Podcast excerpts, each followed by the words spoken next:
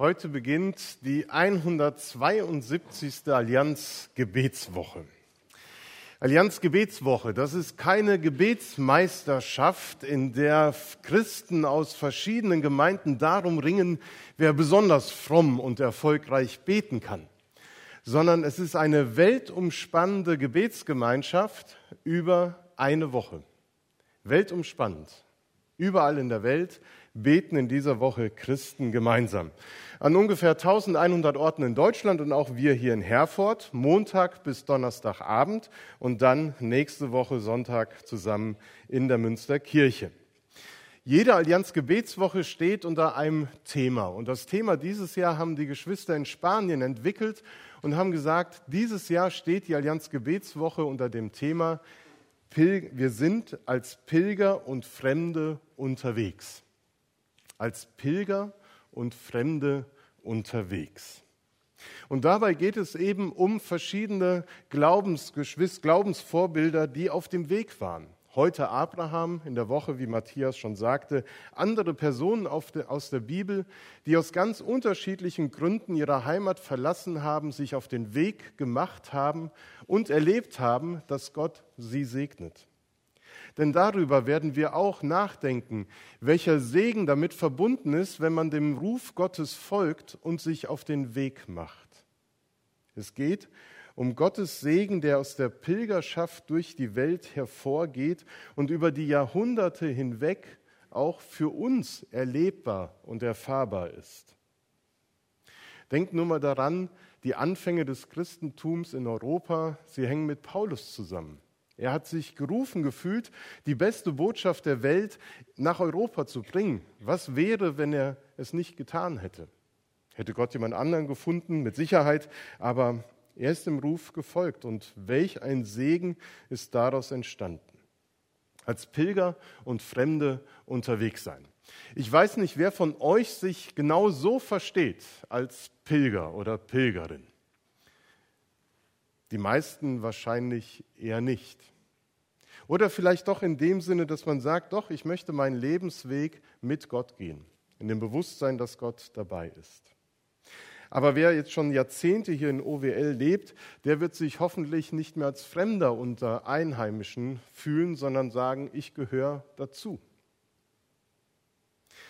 Und dennoch werden sich viele von uns an den Moment erinnern, wo sie aufgebrochen sind von zu Hause, aus dem Elternhaus hin zum Studium in eine andere Stadt, wie sie durch Vertreibung und Krieg irgendwann nach Herford gekommen sind.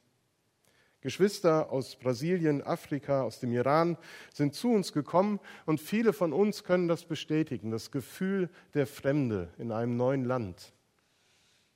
Vielleicht war es die Arbeitslosigkeit, die Familienzusammenführung, das Studium, was dich auf den Weg gebracht hat. Und manch einer wird auch sagen, ich bin dem Ruf Gottes gefolgt. Ja, das hat auch mit der Berufung von Gott zu tun, dass ich jetzt hier lebe und arbeite. Und da kommen wir eben diesem Thema wieder näher, dass wir als Pilger und Fremde unterwegs sind, weil Gott uns auf den Weg sendet bevor die Nachfolgerinnen und Nachfolger von Jesus Christen genannt worden sind, da hatten sie einen anderen Namen. Nämlich ganz schlicht und einfach, das sind die, die auf dem Weg sind. Die des Weges, das war der Name, den man den Christen damals gegeben hat. Und sie sind unterwegs, um die welt- und lebensverändernde Botschaft, die beste Botschaft der Welt bekannt zu machen. Nicht nur in Zeiten des Neuen Testaments, finden wir so eine Bewegung, sondern eben an der Geschichte von Abraham wird es deutlich, auch schon im Ersten Testament. Das Erste Testament erzählt eigentlich die Geschichte des wandernden Gottesvolkes durch die Zeiten, auch die Geschichte einzelner Personen, die als Pilger und Fremde unterwegs sind. In einer Welt, deswegen werden sie Fremde genannt, die so anders ist, als Gott sich das vorgestellt hat. In einer Welt, die so fremdartig ist, als der Schöpfer sie gedacht hat. Die Geschichte mit Abraham heute, sie beginnt in Genesis 12. Und in den vorhergehenden elf Kapiteln, die ersten Kapitel der Bibel, wird die sogenannte Urgeschichte erzählt. Und es wird uns erklärt, dass Gott die Welt geschaffen hat. Es sind die Anfänge der Menschheitsgeschichte darin berichtet. Und es wird uns gesagt, dass der Mensch geschaffen ist und eingeladen ist, in ungestörter Beziehung zu seinem Schöpfer zu leben. Und das tut er auch, bis, bis er sich aufmacht bis er sich auf den Weg macht und ausbricht aus dieser heilvollen und segensvollen Beziehung zu seinem Schöpfer und sagt, ich möchte selber mein Herr sein, ich möchte meinen Weg selber gehen und ich möchte nicht nur mein Herr sein, sondern ich möchte sein wie Gott. Und dann wird die Geschichte weitererzählt, eine unheilvolle Geschichte. Denn das Leben der Menschen wird fortan seit dem Sündenfall ganz viel von seiner ursprünglichen Qualität einbüßen. Es wird fortan von harter Arbeit, Schmerzen, Streit, Missgunst, Mord und Totschlag und Bedrohung durch die Umwelt geprägt und gefährdet sein. Etwas später haben die Menschen keine gemeinsame Sprache mehr. Sie haben keinen gemeinsamen Lebensraum und sie werden fortan bis heute eben um genau diesen Lebensraum erbitterlich kämpfen. Diese Bedingungen und Umstände, die da beschrieben werden, die kann man durchaus als Fluch der Gott abgefallenen Schöpfung beschreiben, die darunter leidet. Und genau da mitten hinein, in diese unheilvolle Geschichte, setzt Gott einen neuen Anfang mit Abraham. Genau da, an diesem Punkt, beginnt er eine Segenslinie in dieser Welt, die sich bis heute durchzieht. Mit Abraham beginnt eine Segenslinie des Schöpfers, die bis zu uns heute erfahrbar ist. Wir haben es eben gehört, der Herr sprach zu Abraham, geh aus deinem Vaterland und dann diese Verheißung. Und ich will dich zu einem großen Volk machen und ich will dich segnen und dir einen großen Namen machen. Und du sollst ein Segen sein. Ich will segnen, die dich segnen, und verfluchen, der dich verflucht. Und in dir sollen gesegnet werden alle Geschlechter, alle Menschen auf Erden. Diesem Ruf ist Abraham gefolgt. Und hier in Kapitel 12 wird der Segen Gottes eben nicht nur Abraham oder seiner Familie, dem Volk Israel, sondern allen Menschen zugesprochen.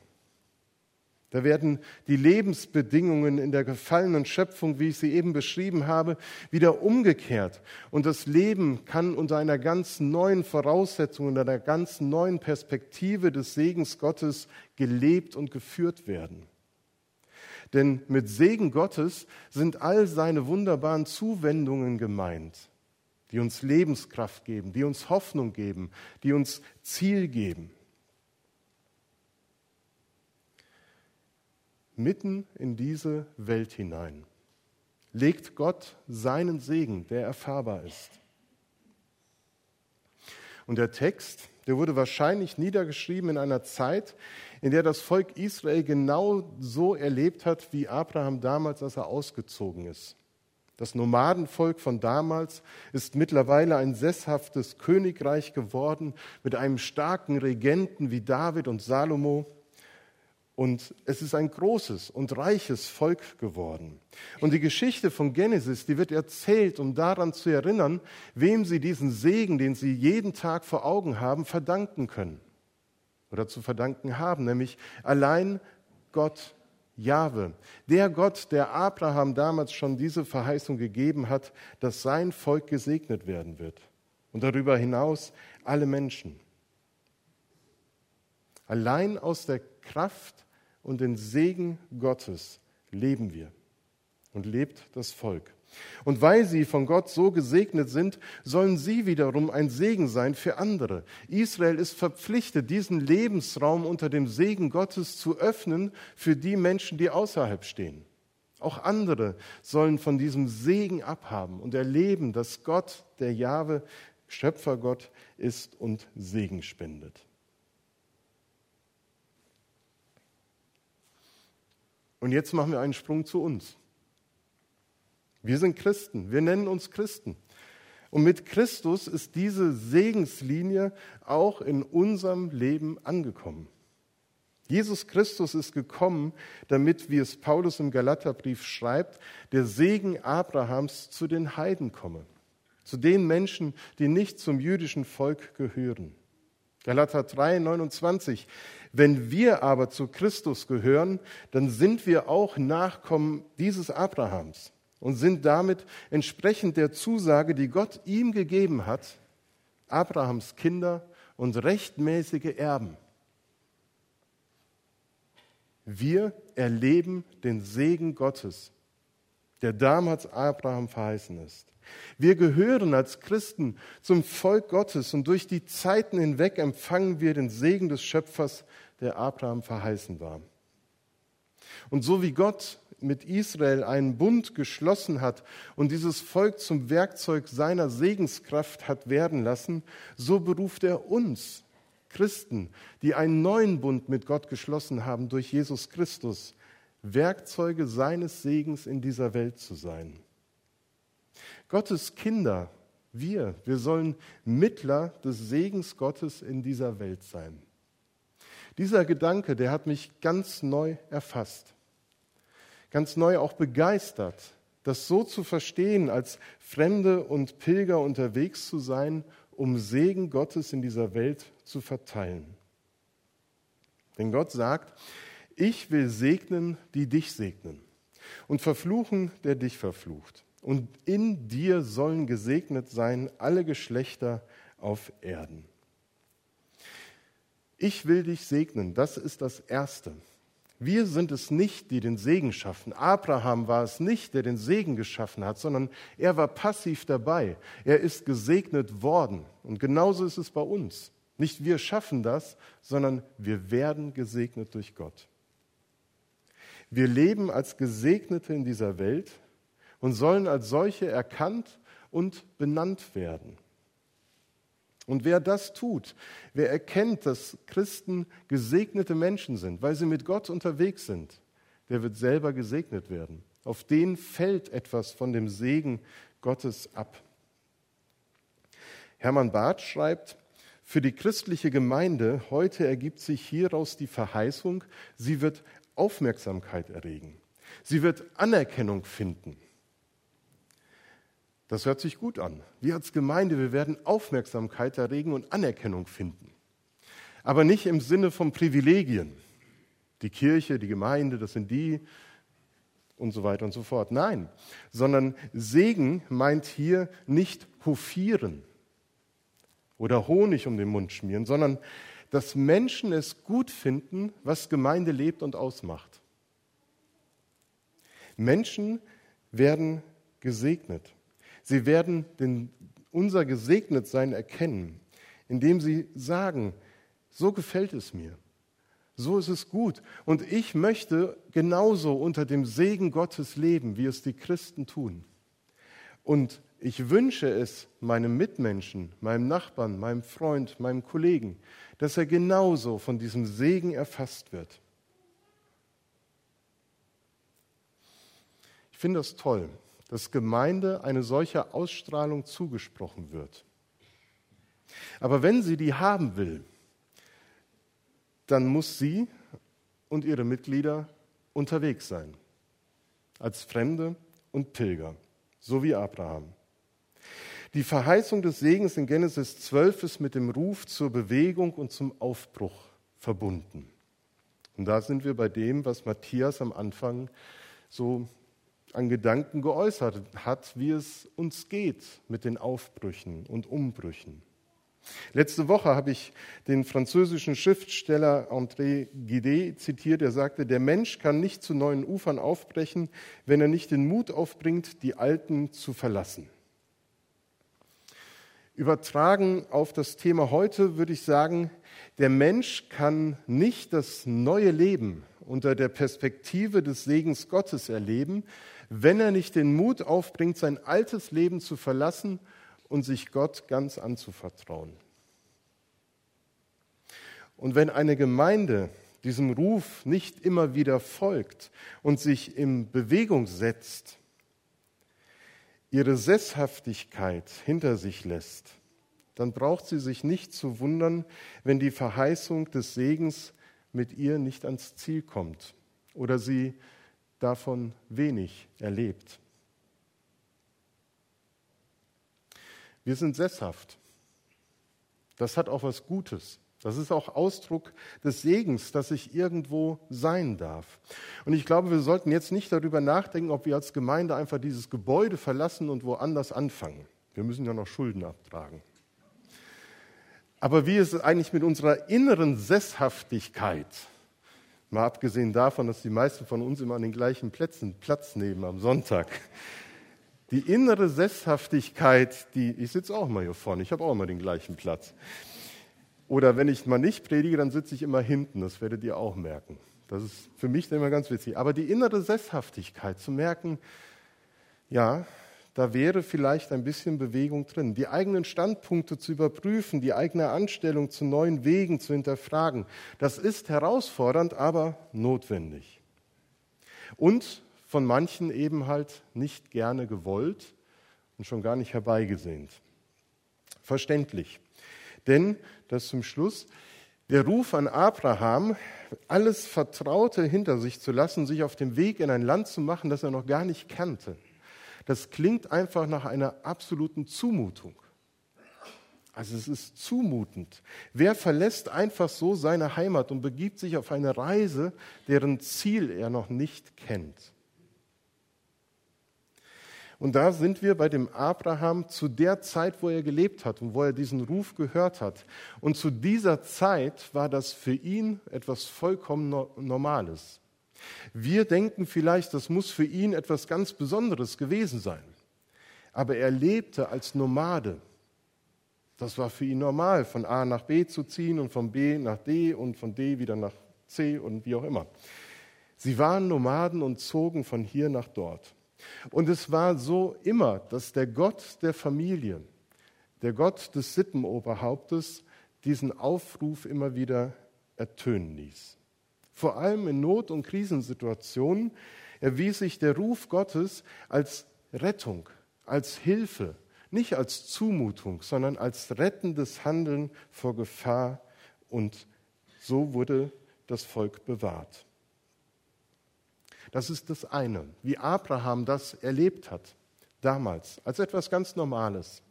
Aber ich habe gesagt, der Text wurde erzählt für Menschen, die sesshaft geworden sind. Das ist die spätere Bedeutung, die der Erzähler der Genesis-Geschichte ihr gab. Er richtet seine Worte an das sesshafte jüdische Volk und erinnert das Volk Gottes daran, dass es sich eingerichtet hat, äh, dass sich an, an, eingerichtet hat an die Anfänge ihres Lebens, an die Anfänge ihrer Bewegung, an den Exodus. Die Geschichte Israels mit Gott ist immer verbunden mit einem Herausrufen und auf den Weg senden. Daran erinnert der Erzähler der Geschichte. Und bei uns ist das nicht anders. Wie wird die Gemeinde Jesu noch genannt? Sie wird Ekklesia genannt. Dieser griechische Begriff, der einfach bedeutet die Gemeinschaft der Herausgerufenen. Wir sind als Gemeinde herausgerufen zu einem neuen Leben mit Jesus Christus. Wir repräsentieren es in dieser Welt, die nicht anders ist als zu Abrahams Zeiten. Streit, Missgunst, Krieg, Terror, Armut, Ungerechtigkeit, Bedrohung durch Naturgewalten, Krankheiten, Zerstörung der Umwelt. Wir können die Liste einfach weiterführen. Die Welt ist nicht anders. Und mitten in diese Welt, in unsere Welt, legt Gott diese Segensspur weiter durch uns, die wir ihm nachfolgen. In diese Welt, die trotz mancherlei Fortschritt auch viel an Lebensqualität einbußt, weil Menschen nicht mehr so soziale Beziehungen pflegen können wie noch vor einigen Jahrzehnten, weil Lebensraum in dieser Welt zerstört werden und Menschen auf der Flucht sind durch Krieg, Zerstörung, Armut. Da hinein legt Gott seine Segenslinie. Und wir sind Teil des Ganzen. Du bist Teil des Ganzen. Das ist herausfordernd, aber ich möchte mich dieser Herausforderung immer wieder stellen, zu fragen, nicht, wo soll ich jetzt im nächsten Monat hinziehen, sondern wo, morgen am Montag, bin ich als Pilgerer unterwegs in einer mir vielleicht auch manchmal fremden Welt und kann diesen Segen weitergeben. Kann nur ein bisschen von dem in das Leben von anderen Menschen hineinlegen, die es eher dunkel um sich haben. Das ist die Einladung heute von Abraham, dieses Bewusstsein neu zu bedenken und vielleicht in diesem Bewusstsein neu zu leben, dass dort, wo wir leben, an unseren Lebensorten und in unseren Beziehungen, die wir pflegen, wir Zeichen und Abbild des Segens Gottes sind. Wir sind gesegnet und das strahlt auf andere aus. Und wenn das geschieht, dann erleben wir heute, genau wie damals, die Wiederherstellung von Lebensqualität, die Wiederherstellung von der Beziehung zum Schöpfergott, der eben genau in solche notvollen Situationen hineinkommt und hilft und Veränderung setzt. Abraham wird zu Recht als Vorbild des Glaubens dargestellt. Glauben verstanden als Vertrauen, dass wenn ich dem Ruf Gottes folge, dass ich wissen darf, dass er mitgeht und mich versorgt. Das wünsche ich mir, dass wir das erleben, dass wir das wahrnehmen und so ein Segen sein werden als Gemeinde und jeder für euch als Einzelner. Dazu segne euch Gott und ich spreche nachher auch nochmal den Segen. Amen. Wir hören